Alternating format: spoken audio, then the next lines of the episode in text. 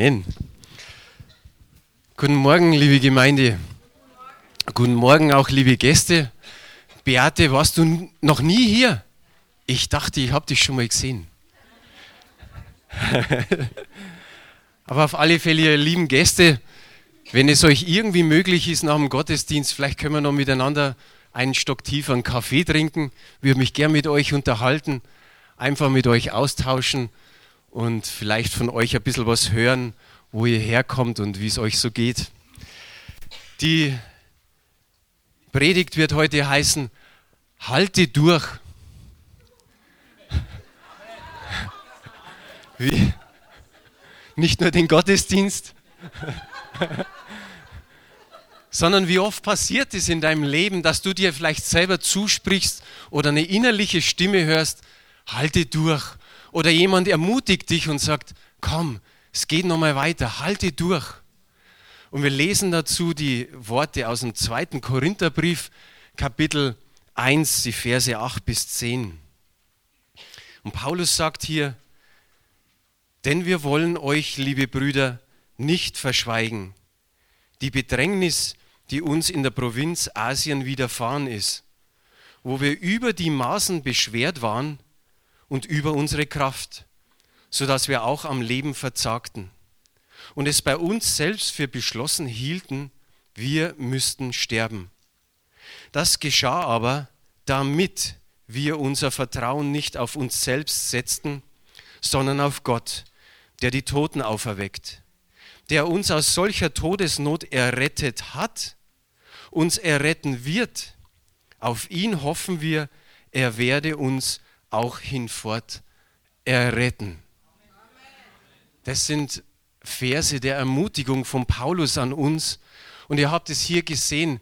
Ich habe da drei Wörter ein bisschen rausgestrichen, also mit Rot, Bedrängnis, Vertrauen und Erretten. Und um diese Worte wird es heute in der Predigt gehen. Aber natürlich um einiges anderes auch noch. Ich weiß nicht, wie es euch so geht, wenn man die Bibel liest vielleicht pflichtbewusst, weil man sagt, ich muss sie ja lesen und hat sogar noch einen Bibelleseplan und da steht, oh, das ganze Kapitel und hier noch ein Kapitel und hier noch ein Psalm.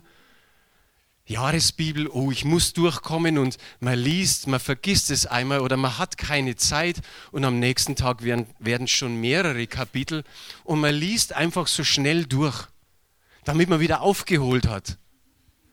Aber es gibt da andere Zeiten, wo man sich denkt, jetzt habe ich eine Stunde Zeit, jetzt lese ich Bibel, jetzt kann ich mehrere Kapitel lesen und auf einmal bleibst du beim Vers hängen oder wie hier bei diesen drei Versen. So, so ist es mir gegangen. Schauen wir uns vielleicht noch die Verse davor an, von Kapitel, in, im Kapitel 1, die Verse 3 bis 5.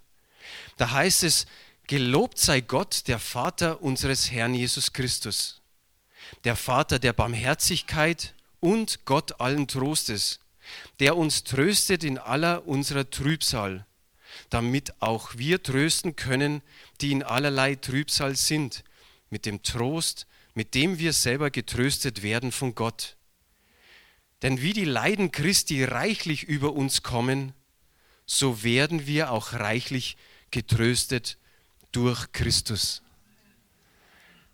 Als ich dann diese Verse gelesen habe, alleine, dass, dass Paulus einfach mal ausdruckt, was Gott der Vater für ihn ist oder für die Korinther, hat er gesagt, er ist der Vater des Herrn Jesus Christus. Er ist der Vater der Barmherzigkeit und dann noch Gott allen Trostes.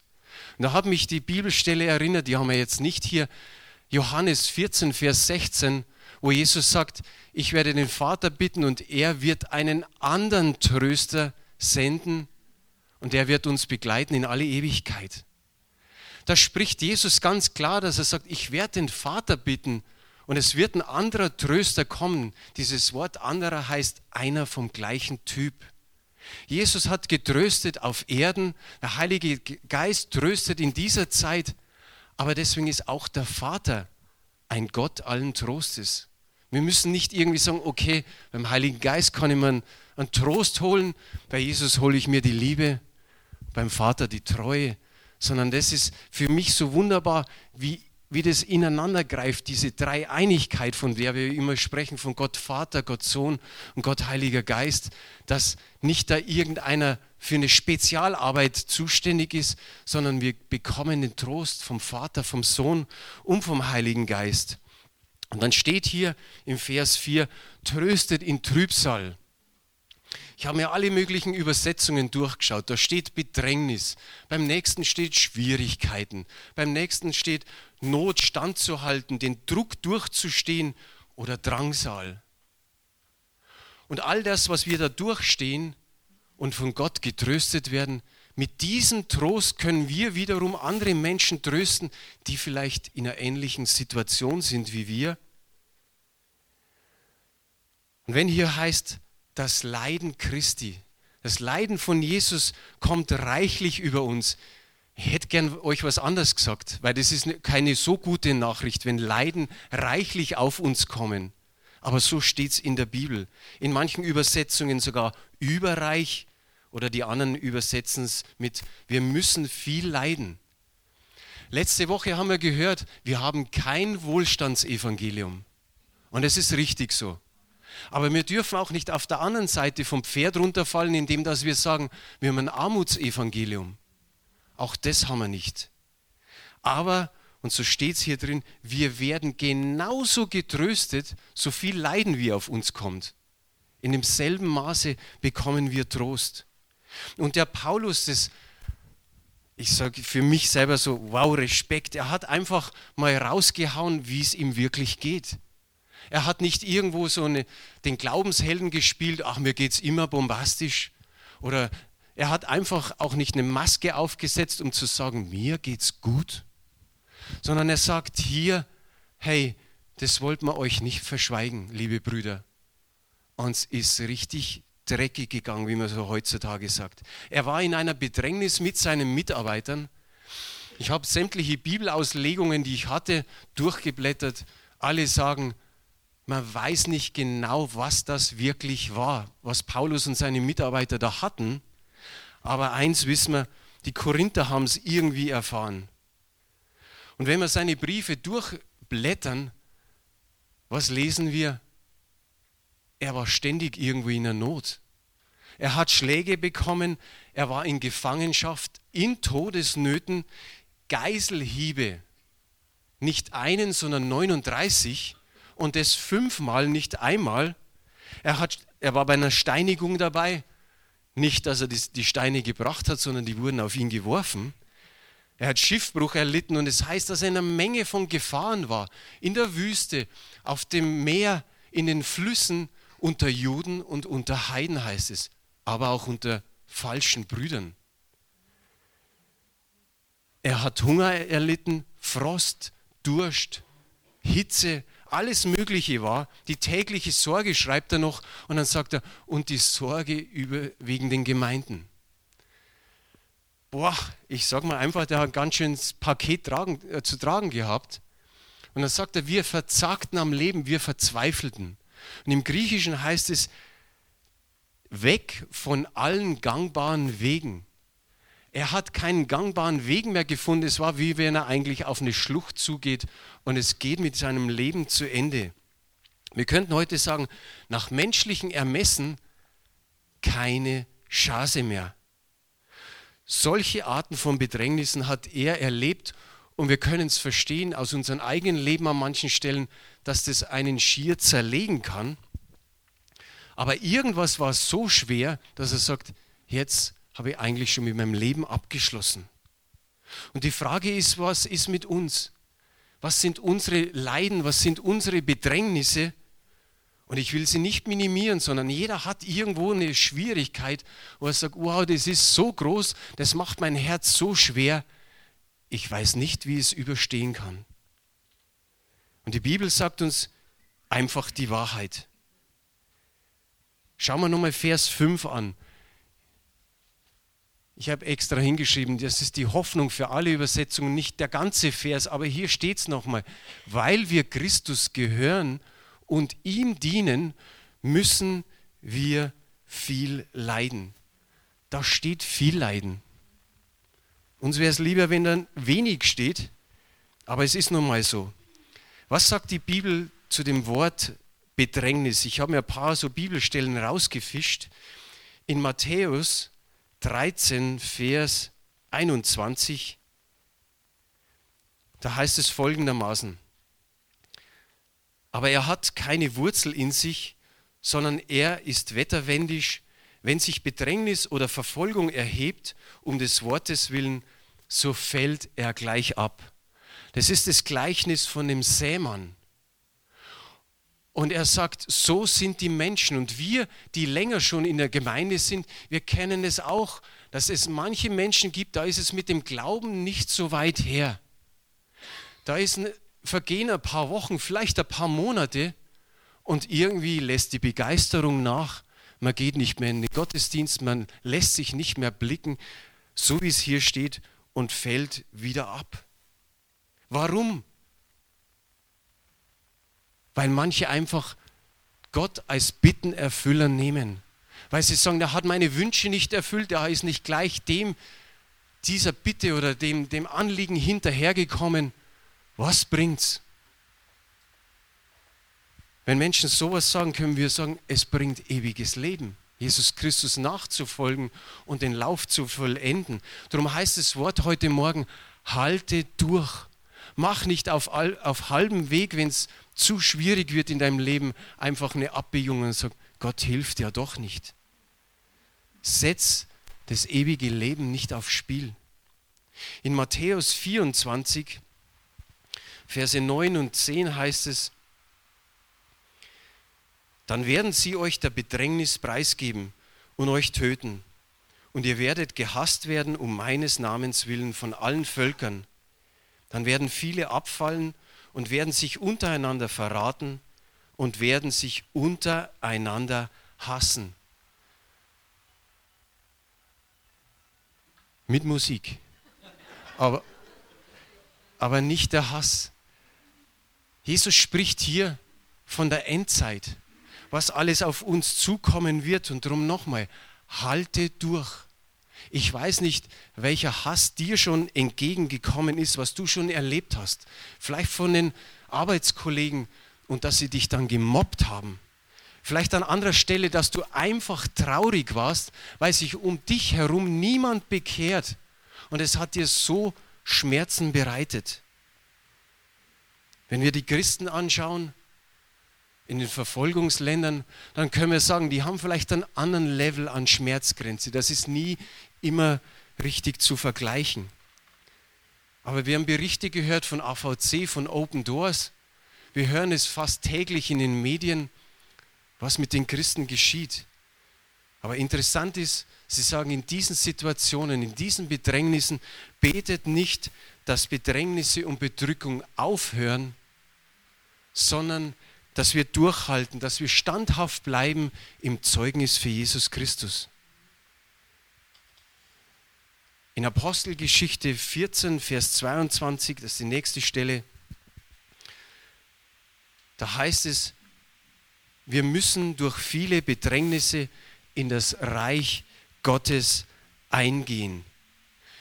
Paulus hat viele Missionsreisen gemacht und es bleibt nicht alleine bei dem, sondern immer wieder versucht er, die Gemeinden zu besuchen oder die Menschen, die sich bekehrt haben, dass er was macht? Sie im Glauben zu stärken, in ihrer Seele zu stärken. So steht es hier. Apostelgeschichte 20, Vers 23 ist dann die letzte Stelle über Bedrängnis. Da heißt es, nur dass der Heilige Geist in allen Städten mir bezeugt, dass Fesseln und Bedrängnisse auf mich warten. Der Heilige Geist spricht. Wie oft wünschen wir uns das in unserem Leben so, dass der Heilige Geist spricht? Vielleicht auch im Gottesdienst, wo wir sagen, jetzt sind wir im Lobpreis, jetzt sind wir schon fast eine Stufe höher, jetzt kommen wir ihm schon ganz mächtig entgegen. Und jetzt, Heiliger Geist, jetzt sprich, sprich, sag mir was und im Endeffekt wollen wir was Gutes hören.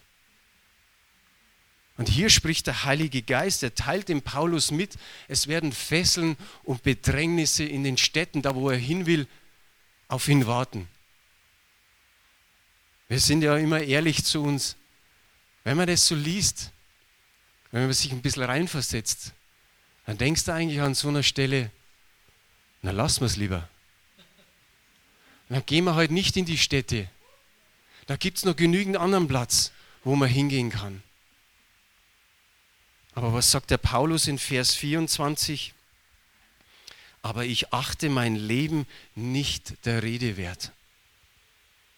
Wenn ich nur meinen Lauf vollende und das Amt ausrichte, das ich von dem Herrn empfangen habe, zu bezeugen das Evangelium von der Gnade Gottes.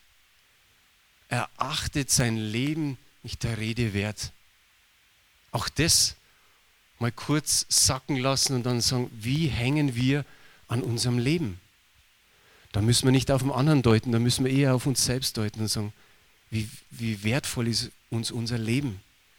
Und er sagt, da achte ich gar nicht drauf. Wichtig ist ihm, den Lauf zu vollenden, dass er bis zur Ziellinie kommt. Drum sagt die Predigt heute, halte durch. Egal was passiert, halte durch. Der Paulus, was hat er denn bringen wollen? Das Evangelium das Evangelium der Gnade Gottes.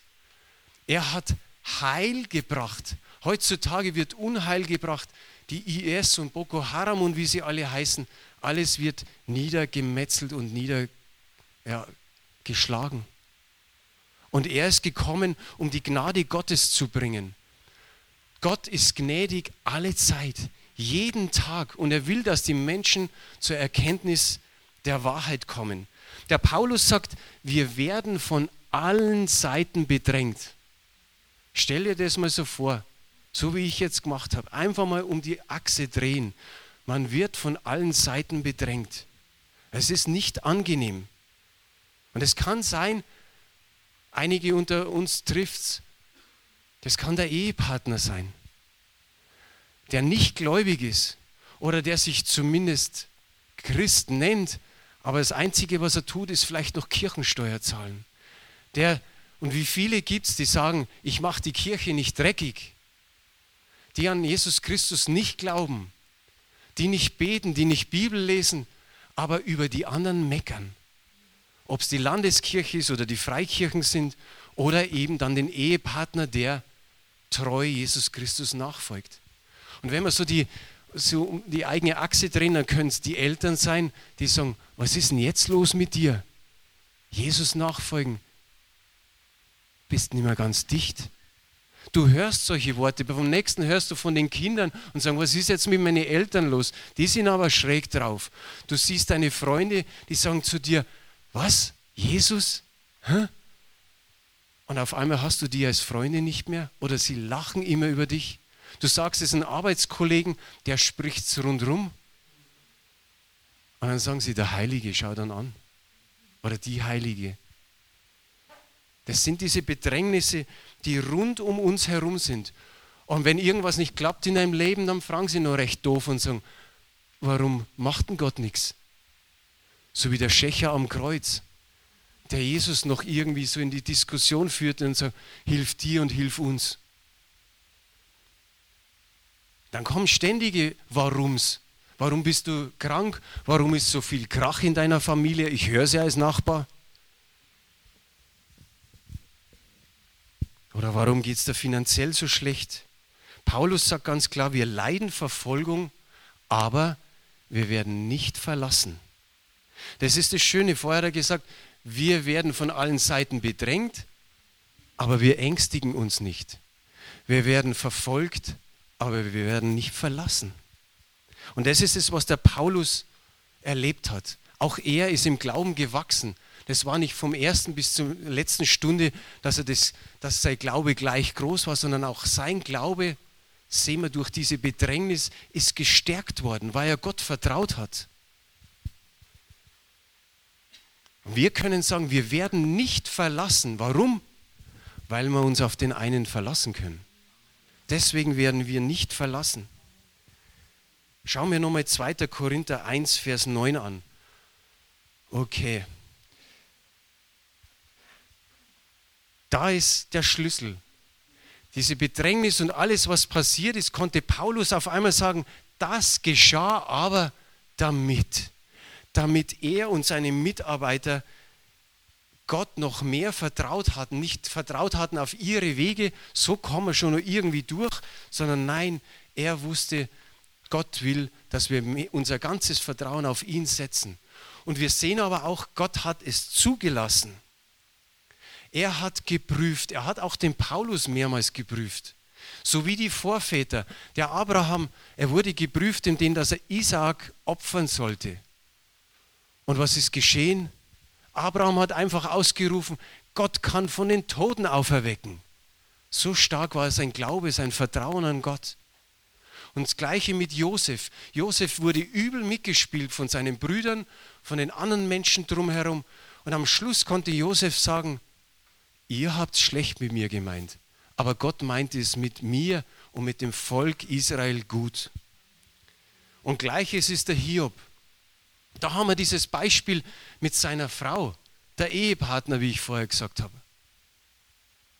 Alles verliert er. Gott lässt es auch zu, dass ihm der Feind alles nimmt. Aller Reichtum, die Kinder sind weg, seine Gesundheit ist weg. Sie entfernt sich von ihm, sagt, hau ab mit deiner Grätze, geh weg mit deinem Aussatz.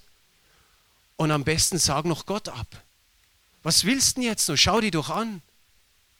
Wo ist denn dein Gott? Warum hilft er nicht? Und Hiob hat durchgehalten. Wir haben da jetzt zwei Bilder, zwei Fotos auf der nächsten Folie. Joni Eriksson Tada und Nick Vujicic. Ich hoffe, ich habe die Namen richtig gesagt. Passt schon wahrscheinlich. Aber was, was könnten die sagen? Das sind Christen, und die führen ein, ich sage mal jetzt, ein gutes, ein glückliches Leben, was man so hört. Die Joni, sie hat nicht aufgegeben. Mit 18 Jahren Badeunfall, vierter, fünfter Halswirbel gebrochen, querschnittsgelähmt. Sie hat aus ihrem Leben trotzdem was gemacht. Gott hat ihr geholfen in dieser Situation. Sie malt mit dem Mund und signiert ihre Gemälde mit PTL. Praise the Lord. Preis den Herrn. Sie hat gesagt, und jetzt passt auf, wenn ihr vielleicht jetzt bis jetzt geschlafen habt oder nicht aufmerksam genug wart, sie hat gesagt, lieber ein Leben mit Jesus im Rollstuhl als ein Leben ohne Jesus auf zwei Beinen. Wow. An ihr wird deutlich, dass Gott uns nicht vor allem Unheil bewahrt. Da sehen wir es einfach. Oder an beiden. Aber wir sehen, was sie daraus gemacht haben. Wir sehen auch, dass Gott vielleicht nicht jede Krankheit heilt. Aber wir geben deswegen nicht auf, immer wieder für alles zu beten, dass jeder gesund wird. Manchmal werden uns von Gott Grenzen gesetzt, sei es durch Behinderung oder andere Dinge. Aber das heißt nicht, dass Gott uns deswegen nicht liebt und es heißt nicht, dass wir vielleicht nicht richtig glauben. Das ist eine andere Theologie. Alle Männer, die ich aufgezählt habe, die Apostel, auch die Apostel haben kein feines Honigschlecken gehabt. Teilweise sind sie mit dem Kopf nach unten gekreuzigt worden. Alle, die wir kennen und wir selbst, wir müssten mit dem Psalmisten übereinstimmen, der sagt, egal welche Bedrängnisse kommen, dennoch bleibe ich stets bei dir. Sagt es mal laut, egal welche Bedrängnisse kommen, dennoch bleibe ich stets bei dir. Ich vertraue ihm. Warum? Weil wir durchhalten sollen. Darum heißt das Wort heute, halte durch. Warum? Weil wir das erleben wollen, was der Paulus den Korinthern mitgegeben hat, an einer anderen Stelle eigentlich auch den Römern, wenn es da heißt im 2. Korinther 4, Vers 17, und es ist die Züricher Übersetzung, die heißt, denn die Last unserer jetzigen Bedrängnis wiegt leicht und bringt uns eine weit über jedes Maß hinausgehende unendliche Fülle an Herrlichkeit. Wow. Könnt ihr euch so notieren, in Römer 8, Vers 18 steht ähnliches. Aber setze dein ganzes Vertrauen auf Gott. Er wird es wohl machen, so steht es im Psalm 37, Vers 5. Und es galt doch in der Vergangenheit, so wie uns der Paulus das vorhin schrieb, es gilt im, im jetzigen Zustand, in der Gegenwart und es gilt hinfort, hat er gesagt, in, in Zukunft. Ich komme zum dritten und letzten Punkt, das ist der kürzeste. 2. Korinther 1, Vers 10. Da schauen wir nochmal hin. Da heißt es, der uns aus solcher Todesnot errettet hat und erretten wird, auf ihn hoffen wir, er werde uns auch hinfort erretten. Er hat es in der Vergangenheit getan, er tut es jetzt und er tut so lange, bis du in der Ewigkeit bei ihm bist. Und überleg mal, der Paulus hat es in seiner äußersten Bedrängnis so erkannt und hat sich gedacht, das gebe ich den Korinthern mit, damit die wissen, auch wenn die höchste Todesnot ist, auch wenn man schon beschlossen hat zu sterben, Gott ist da. Gott ist nicht gefühlt weg, sondern er ist da, vertraue ihm. Und dieses Wort errettet, das ja da dreimal vorkommt, kommt nochmal so im Kolosserbrief vor. Kolosser 1, Vers 13, auch ein wunderbarer Vers. Ist das gleiche errettet wie in dem anderen Vers. Er hat uns errettet von der Macht der Finsternis und hat uns versetzt in das Reich seines lieben Sohnes. Welch ein wunderbarer Vers für jeden gültig von uns, der Jesus Christus nachfolgt. Und dieses errettet heißt im Griechischen herausgerissen. Herausgerissen. Bevor du Jesus dein Leben gegeben hast, hat dich jemand anders in den Fängen gehabt. Da war die Macht der Finsternis, der Teufel, die Dämonen, die dich festgenommen hatten, festgefangen hatten. Du warst in diesen Fängen. Und dann ist Gott gekommen, wo du dein Ja zu ihm gegeben hast, hat er dich gepackt und hat dich herausgerissen, hat dich in das Reich seines lieben Sohnes gestellt und ich sage immer, eingepflanzt. Und da sollst du Wurzeln schlagen, da sollst du Früchte bringen, da sollst du blühen. So was Großes hat Gott getan an uns. Und ich schließe damit mit Psalm 18. Der David hat es erlebt. Und der David hat diesen Psalm geschrieben. Als er in den Händen des Feindes war, als er in den Händen von Saul war, hat er diese Worte geschrieben. Und da heißt es ab Vers 17, Gott er streckte seine Hand aus von der Höhe und fasste mich und zog mich aus großen Wassern. Er errettete mich von meinen starken Feinden, von meinen Hassern, die mir zu mächtig waren. Sie überwältigten mich zur Zeit meines Unglücks, aber der Herr ward meine Zuversicht. Er führte mich hinaus ins Weite, er riss mich heraus, denn er hatte Lust zu mir. Das ist Lutherdeutsch, Lust zu mir, denke eher so an mir. Aber egal auch wie. Aber schau dir diese, diese Worte an, streckte seine Hand aus, fasste mich, zog mich heraus, errettete, führte mich, riss mich heraus. Er weiß, wo, wo wir drin stecken. Wir kennen die ganze Geschichte von David. Und genau so hat es David dann schildern können, dass er sagt, der Herr war immer da. Er hat mir an der rechten Stelle geholfen. Da, wo die Feinde, die Hasser oder wie es heißt, eigentlich zu stark war. Die waren ihm zu mächtig. Keine Chance. Aber mit dem Herrn ist alles möglich.